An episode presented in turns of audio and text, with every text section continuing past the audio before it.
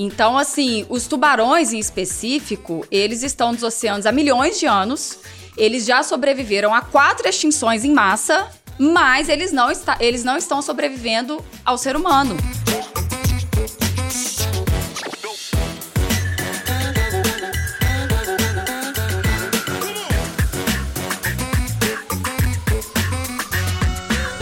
Olha, começando mais um programa aqui, eu tô com a Isis Melo do projeto Litoral Saudável. Vamos conversar e entender um pouquinho mais desse projeto. Agora, pra gente começar, Isis, eu queria entender de todas as cores da natureza, qual a sua preferida? Ah, é o azul, com certeza. Pô, mas por que essa preferência? E você acredita que não foi por conta do projeto? Sério? Sério. Eu, um trabalho de escola, quando eu era criança, pediram para perguntar a cor favorita do meu pai. E eu sempre tive uma ligação muito forte com o meu pai. Ele, toda vez que eu chegava no comércio que a gente tinha, ele sempre falava, ô oh, minha flor de abacate roxo. E eu achava assim, o máximo. Aí quando ele disse que a cor favorita dele era azul, eu falei, então vai ser a minha. E assim foi. E você adotou o azul pra adotei você? Adotei o azul e eu realmente adoro o azul, sou apaixonada com o azul e casou direitinho com o projeto. Bom, e aí a gente falando de azul, então a gente lembra dos mares, lembra dos oceanos, lembra dos lagos, das praias, enfim, lembra de água, né? Qual hoje o maior desafio que os oceanos, mares, eles enfrentam? A falta do conhecimento. É, a gente vê, em, acho que em quase todas as mídias sociais, é, jornais, até mesmo em escolas, né? Infelizmente, a narrativa da Amazônia ser o pulmão do mundo. Então, eu acho que a Amazônia tem um, uma riqueza ímpar, né? Ela deve ser preservada, isso é indiscutível. Mas acaba que o oceano ele se limita às férias de verão, sabe? Então as pessoas não olham para o oceano com o devido cuidado, porque não sabem o que ele representa. Então, quando você é, tem o conhecimento da importância daquilo na sua vida, você cuida de uma maneira diferente, você tem um tratamento diferente. E nós não temos isso. A falta de conhecimento, por isso, a importância da década da ciência oceânica. É o repasse do conhecimento, da importância, dos benefícios.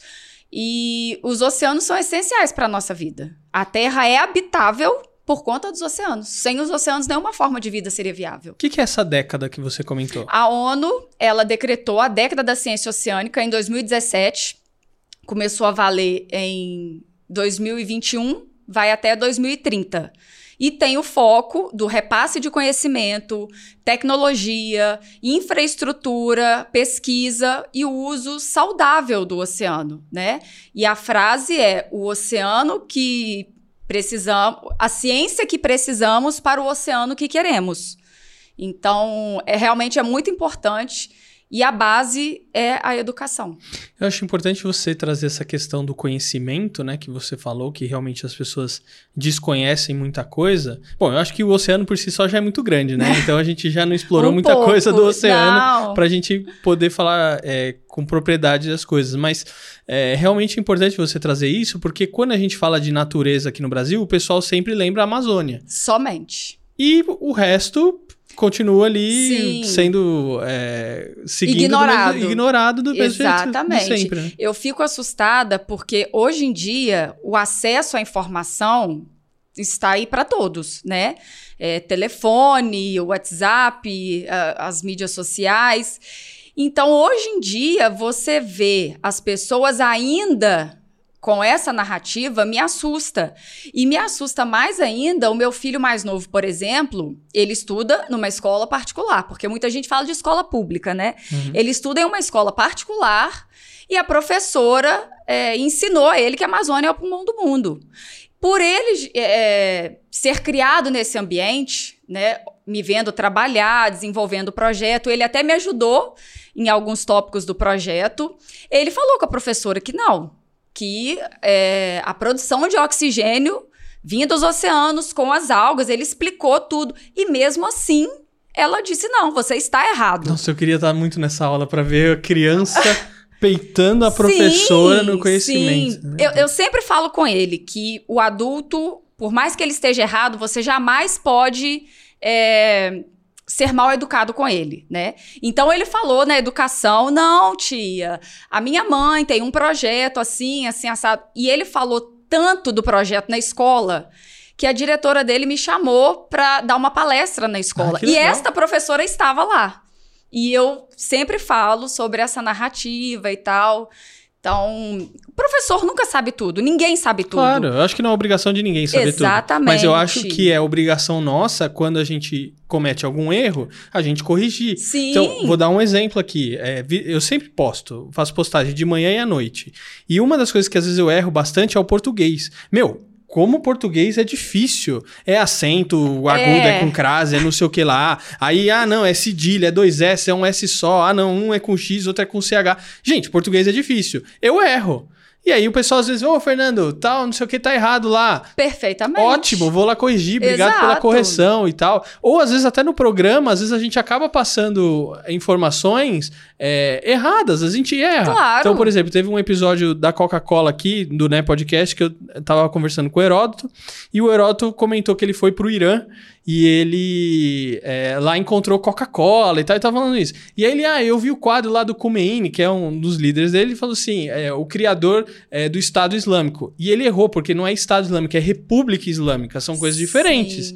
E aí a gente corrigiu, né? Assim que a gente viu aquilo, a gente corrigiu. Mas acontece. Claro. Eu acho que não é obrigação de ninguém saber de Sim, tudo, mas a sim. partir do momento que você, opa, peraí, errei aqui ou não sei isso aqui, você corrige. e tá num- Exatamente. Quando ele diferente, né? falou, ela poderia falar: olha, eu não sei, vou buscar a informação e amanhã ou semana que vem eu trago pra vocês. Mas não, ela insistiu, insistiu. E ele chegou em casa bravo. Chegou em casa bravo. Mãe, a professora. Falei, não, João, é para isso que nós estamos trabalhando, a década da ciência oceânica. Muitos falam década do oceano, mas eles reafirmam a década da ciência oceânica.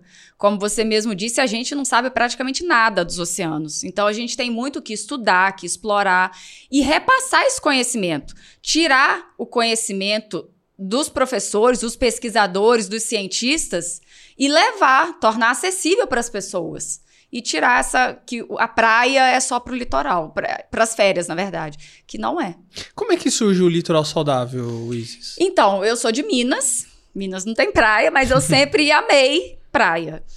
Aí eu fui para a região dos lagos, morar lá, fiz um curso de extensão de biologia marinha Olha que legal. e Cabo Frio, Arraial do Cabo, Búzios.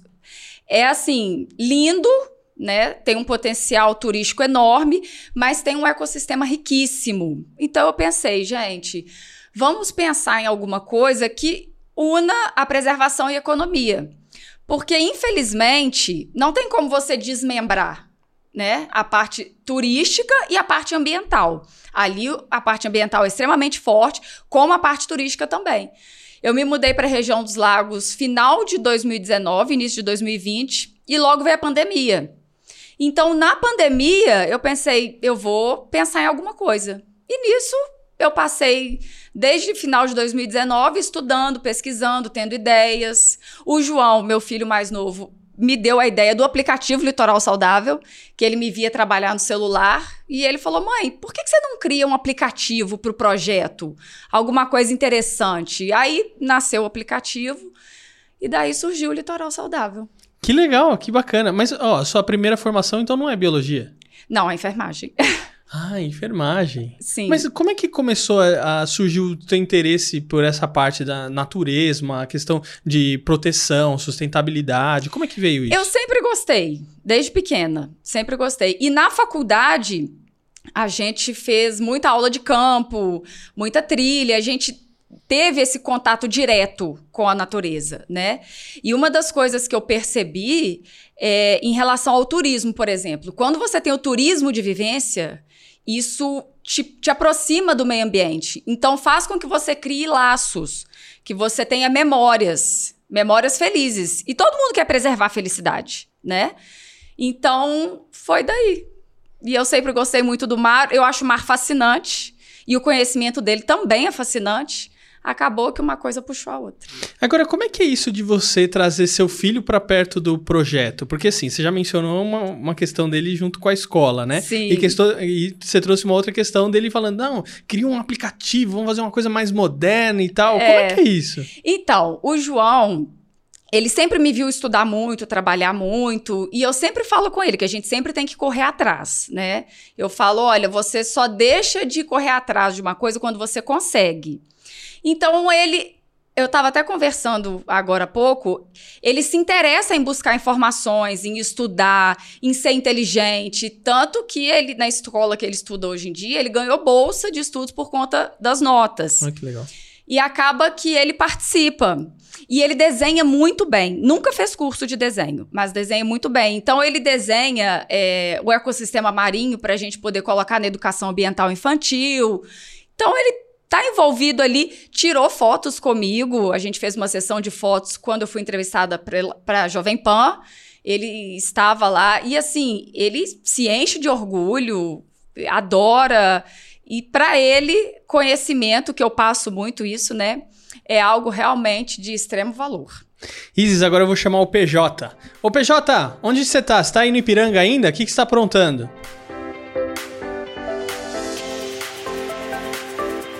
É isso aí, Fernando. Estamos aqui do lado do Museu do Ipiranga, né?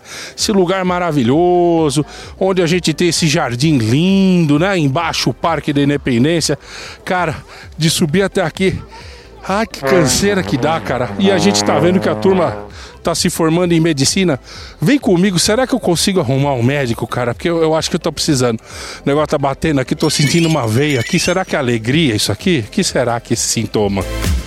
Estamos aqui com o Felipe, doutor Felipe, né, Felipe? É, agora é sim, agora agora Agora, agora é doutor, doutor Felipe, fotógrafo, cara, você... A gente faz de tudo, tiver bico a gente tá fazendo também, conserto can canamento, internet, não garanto que vai funcionar, mas às vezes dá certo. Daqui a pouco eu vou descer aquela porcaria ali de long. Você não quer vir comigo para dar aquela garantida, doutor? Porque eu acho que eu vou precisar. Com certeza, a gente arruma uma maca ali também, a gente sabe que a gente tá com uma equipe, equipe inteira, quase tá todo mundo assim, só não tem o carimbo ainda, mas se piorar a situação a gente pode ligar pro SAMU, né? Atestado você já dá agora aqui, já? Já pode, não? Assim, poder, poder, não pode, sabe? Mas dependendo aí de, de como estiver rolando, a gente... Corta, corta, Felipe, vamos conversar, porque é o seguinte, cara, olha, eu vou precisar de uma semana, cara. E PJ, só aprontando, hein? Vamos ver para quais lugares mais o PJ vai.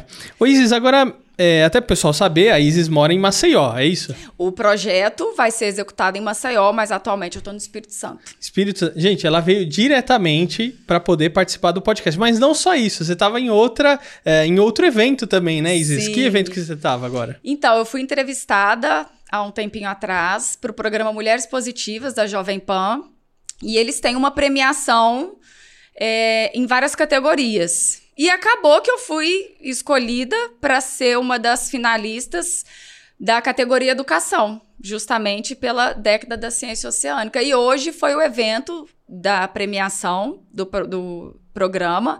Foi assim muito interessante. Eu pude passar um pouquinho sobre o projeto, conheci várias pessoas legais. A história das mulheres que estavam lá hoje também são inspiradoras. Aí vim para o evento da Jovem Pan e tô aqui. Muito bom. Agora, Oisis, eu é, acompanho ali suas postagens, tanto no LinkedIn como no Instagram, e eu vi uma das suas postagens, você colocou ali um vídeo de um lixo muito grande ali na Times Square. Sim. Nos Estados Unidos, em Nova York, né? Uhum. E, e aí você comentando, porque assim, uma coisa é que às vezes o que a gente faz aqui na cidade reverbera em outros lugares que às vezes o pessoal não tem a noção, né? Exato. E aí você comentou que aquele lixo pode acabar parando nos oceanos. É, porque é, muitas pessoas agem como se o oceano fosse um lixão universal. Porque não adianta, não importa, na verdade, aonde você joga o lixo. O final dele é um só, que é o oceano.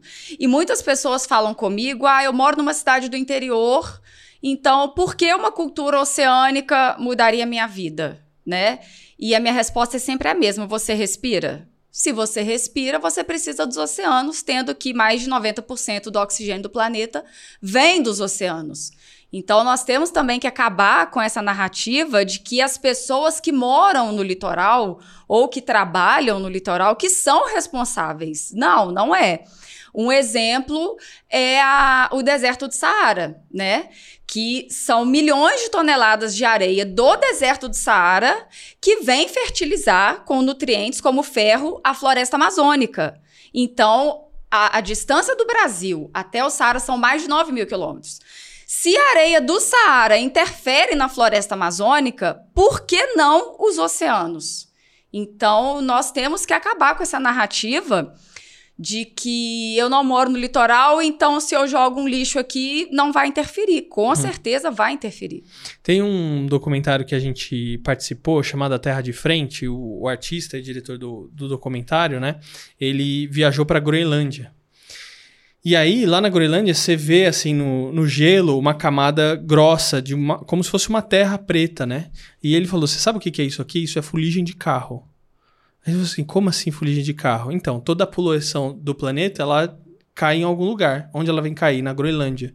E aí acaba acontecendo todo o derretimento das geleiras, igual a gente pode acompanhar. Então, assim, aquilo que a gente faz, né? Uma das frases até que ele usa no documentário, que aquilo que a gente faz nas cidades reverbera em outros lugares e, claro, obviamente, atinge a natureza em lugares que a gente nem imagina. Sim, e você falando da Groenlândia, nós temos o tubarão da Groenlândia, mas lembrando que ele não é é, limitado à Groenlândia, já temos casos no Caribe também, é um tubarão que vive até 400 anos. Então, assim, os tubarões em específico, eles estão nos oceanos há milhões de anos, eles já sobreviveram a quatro extinções em massa, mas eles não, está, eles não estão sobrevivendo ao ser humano. Porque a caça dos, dos tubarões para a sopa de barbatana ela tá assim, de uma forma absurda. E é, e é triste saber porque eles pegam o tubarão, tiram as barbatanas e jogam eles vivos nos oceanos e eles ficam ali sangrando e agonizando até a morte. E a sopa de barbatana, ela não tem nenhum valor nutritivo. Ela não é, é simplesmente uma culinária de luxo. E são milhões de tubarões que morrem todos os anos por conta de um status, sabe? Então você vê um animal que é o topo da cadeia alimentar, que sobreviveu a tantas extinções em massa e não está conseguindo sobreviver às ações do ser humano. Tem um outro vídeo também bem impactante que você compartilhou das arraias. Sim. Que aí passa a lancha por cima. É triste. E aí as arraias ficam todas machucadas Exatamente. ali por causa da, da hélice das lanchas. E isso parece que é uma coisa frequente, né? É. É, é o que eu falo. O turismo é muito presente. Nós temos um, um país com 8 mil quilômetros de litoral, são mais de 2 mil praias. O PIB é 8% do turismo, né? Então, é um fator é, considerável. Então, nós realmente não podemos desmembrar. Quando eu estive no Ministério do Turismo, por exemplo, na época o ministro Gilson Machado, ele me perguntou, mas por que o projeto aqui não no Ministério do Meio Ambiente? Justamente porque nós não podemos desmembrar. Então, a importância do projeto e da década da ciência oceânica é justamente, repito, a conscientização, a educação, o repasse do conhecimento para que a questão não é proibir o turismo, né? É simplesmente com que possamos fazer de uma forma é, correta, para que a gente não tenha essa perda que nós temos. E, e, e, é assim, é covarde, né? Você viu o vídeo. E eu já vi vários vídeos, igual eu contei do tubarão, sabe? A pesca fantasma também é assim, uma covardia absurda. Porque as grandes baleias, golfinhos, orcas, a tartaruga marinha, são mamíferos, não são peixes. Então, eles têm que respirar.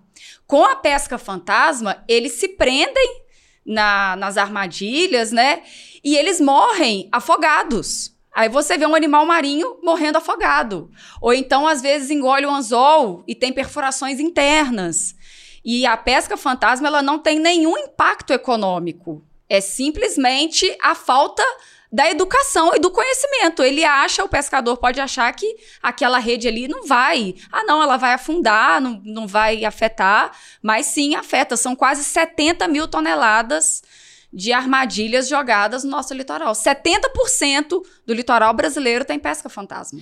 Eu acho interessante a fala do ministro que você comentou, né? Porque às vezes as pessoas acham que são coisas isoladas, né? Então, não, não, isso aí é do é meio ambiente. Não, ah, isso aqui é turismo. Então, e as coisas elas, igual você comentou, elas estão interligadas, né? Sim. né? Então, tem que ter um processo de educação pros turistas Exato. e também pro pessoal local que pratica pesca ou, sei lá, depende de alguma outra atividade econômica que envolve, é, envolva ali as praias, os oceanos e tudo mais, que eles precisam entender, olha, não dá para ficar, não dá para continuar agindo do jeito que a gente tá fazendo até hoje, a gente precisa mudar, né? Exatamente, até porque o turismo ele está di diretamente ligado à beleza, né? À preservação.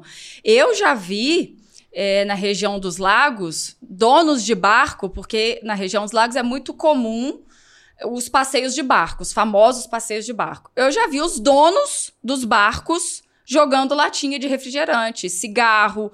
Aí eu fico pensando, gente, o cara depende da preservação para o ganha-pão dele. Então, a falta do conhecimento, ela é assim, absurda. E justamente nesse ponto que o projeto atua também. Porque a educação ambiental, ela é permanente, ela é um processo constante. E nós queremos abraçar toda a comunidade, desde a educação ambiental infantil, do ensino fundamental, até mesmo os comerciantes, os empresários, os turistas e os moradores. Então, todos que de alguma maneira têm alguma participação naquele litoral ali, ele vai ter todo esse suporte. Inicialmente, uhum. vamos eh, atender as cidades litorâneas, mas já estamos em contato também com algumas cidades do interior, justamente por isso, né? Ô, ô Isis, mas como é que a gente pode tornar essa educação eficiente? Porque, assim, é, se, não, ti, se ti, não tiver uma multa, será que essa educação funciona? Vou te dar um exemplo que eu já dei em outros podcasts aqui, né? Até falando sobre sustentabilidade, eu trouxe esse exemplo. É, cinto de segurança. Uma época não era obrigatório. Começou a ser obrigatório porque assim, você falava para a pessoa: "Não, isso aqui vai salvar a sua vida". E não adiantava. O imbecil continuava andando sem cinto de segurança. Quanto mais o passageiro. É. Não tinha isso, né? Não, não. Passageiro não precisa, né? Que é o pior lugar onde mais as pessoas morrem num acidente de carro é no, quando estão no, no passageiro, né? Uh, bom, a coisa começou a funcionar quando teve uma multa. E eles começaram a aplicar a multa. Então, você estava sem cinto, você toma multa. Aí todo mundo começou a usar o cinto de segurança. Hoje as pessoas não questionam mais né, a importância de se utilizar o cinto de segurança ou falam assim, ah, não, não precisa, não vou utilizar. Como é que funciona nesse caso da, da, sustentabilidade, né? De educar o pessoal, pô, você não pode jogar uma latinha dentro do, do, do, mar, você não pode deixar sua armadilha aí, você não pode deixar a rede no fundo do mar, né? Se não tiver uma multa, será que a educação vai funcionar? Então, no início do projeto, eu até dei um exemplo do cigarro. Antigamente, não só era. É, o cigarro não é proibido, mas antigamente era incentivado até, né? Nós tínhamos atletas que faziam propaganda de cigarro. Nós não tivemos multa para parar de fumar. E hoje em dia, você tem aí uma mudança cultural drástica em relação ao cigarro. Então, eu acredito nessa questão da educação, da conscientização e do repasse da importância que aquilo tem na sua vida, aliado à parte econômica. Porque nós temos várias pesquisas onde os turistas e os clientes, eles dão valor a empresas que de fato atuam nessa questão da preservação ambiental, além do turismo. Então, foi feita uma pesquisa é, em 21 países, 77% dos turistas acham essencial ao menos uma vez ao ano ir no litoral.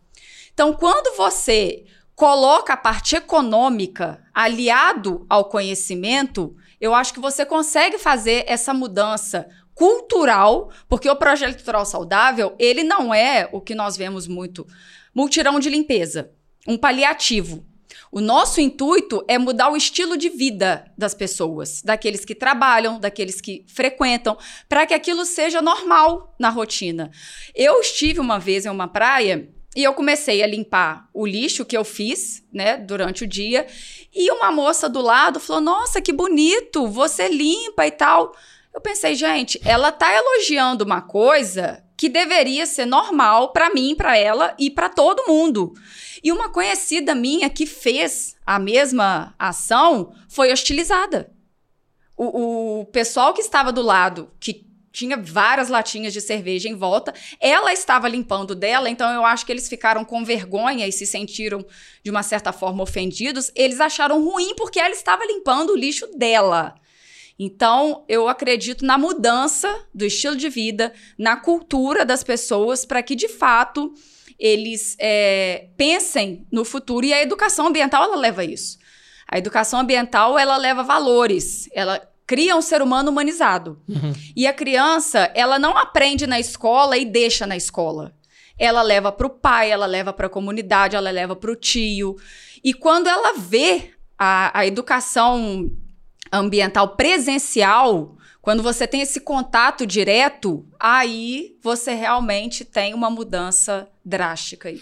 Não, e tem um outro ponto também, Isis, que não, não vai caber nesse podcast aqui, né?